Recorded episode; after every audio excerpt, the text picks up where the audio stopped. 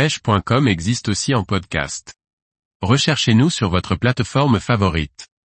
Pêche à l'ultralight sur le Rio Tomo, une diversité à découvrir. Par Liquid Fishing. Pêcher avec des petits leurres permet de découvrir une multitude d'espèces et de varier les techniques de pêche, rien de mieux pour s'amuser quand les autres espèces ne sont pas actives.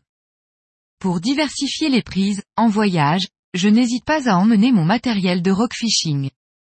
Celui-ci est constitué d'une canne UL, de puissance comprise entre 1,5 et 8 grammes et d'un moulinet spinning en taille 2500.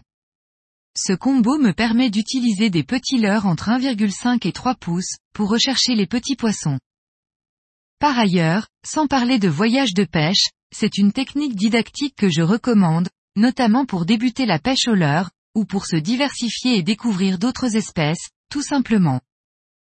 Pour en revenir à la Colombie et plus largement aux rivières amazoniennes, ici, il est indispensable d'utiliser des bas de ligne en acier pour résister aux dents des nombreux piranhas présents. Ce bas de ligne n'est pas dérangeant en ce qui concerne la discrétion, la majorité des espèces n'est pas sensible à ce détail.